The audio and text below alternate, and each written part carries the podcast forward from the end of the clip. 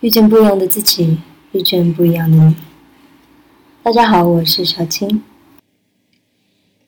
在一线城市待久了，习惯了快节奏的生活，突然变慢的话，还真觉得挺惬意的。整个人、整个心都安静了下来。说实话，在上海真的很少坐公交，因为地铁快啊又多，公交车实在是太慢，快灯快灯的慢慢的开，还经常堵车，或者碰到红绿灯。如果说要赶时间上班的话，还真的是尽量不要去坐什么公交车。但是如果是出去旅行或者想要体验一个城市的气息的时候，我还真的蛮推荐坐公交的。公交车一般都比较慢，人也比较多，而且一般是当地人多一些。一般外地人到一个陌生城市的首选交通方式都是打的或者地铁，因为快啊。而且大家有钱嘛？但我为什么想要推荐公交车呢？因为它真的很有趣，就是因为慢，就是因为人多，所以有很大的概率可以看得到很多城市现象或者有趣的事情。可能有些人会想说：“哎，公交车新出手，这个呢也是有，但是我今天想要分享的不是这个了。”最近几天刚好回厦门，这个暂时还没有地铁的城市，节奏还是挺慢。从上海过来的话，特别能感觉得到。每次回来，特意的想坐坐公交车，所以刚回来的那天，我还是选择了公交车。说到那天经历，还挺有意思的。我默默的坐在座位上，观察着周围的人，还有车上发生的事情。车上的座位并没有被坐满。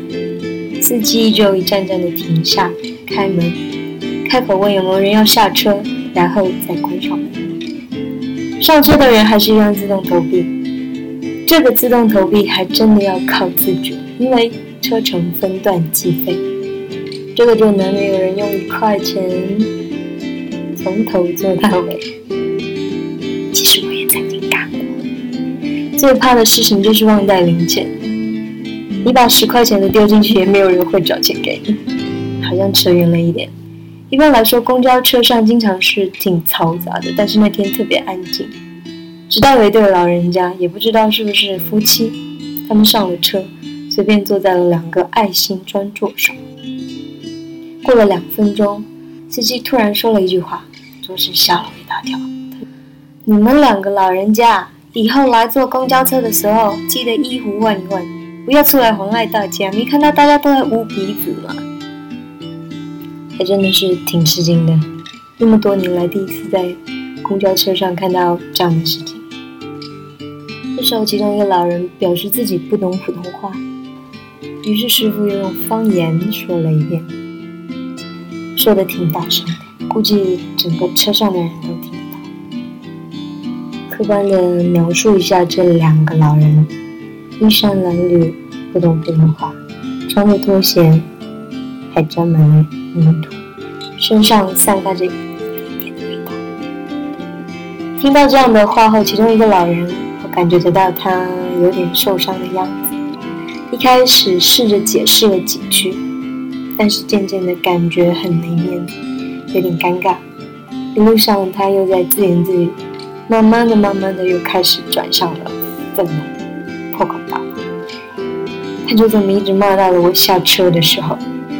看着这样的事情，一直到我下车的时候，我都还没有想清楚这个问题。我们能说这个司机错了吗？我觉得不能，因为他除了站在自己的角度，也站在其他乘客的角度，可能就是表达方式有点太直接了。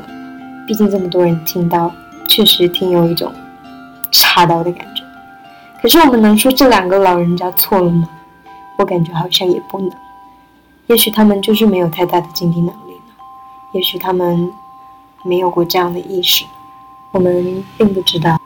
不过我想，在我们自己能力可以支持的情况下，还是尽量给别人最基本的尊重吧。不管是开口的师傅，还是需要打理一下自己的那对老人家。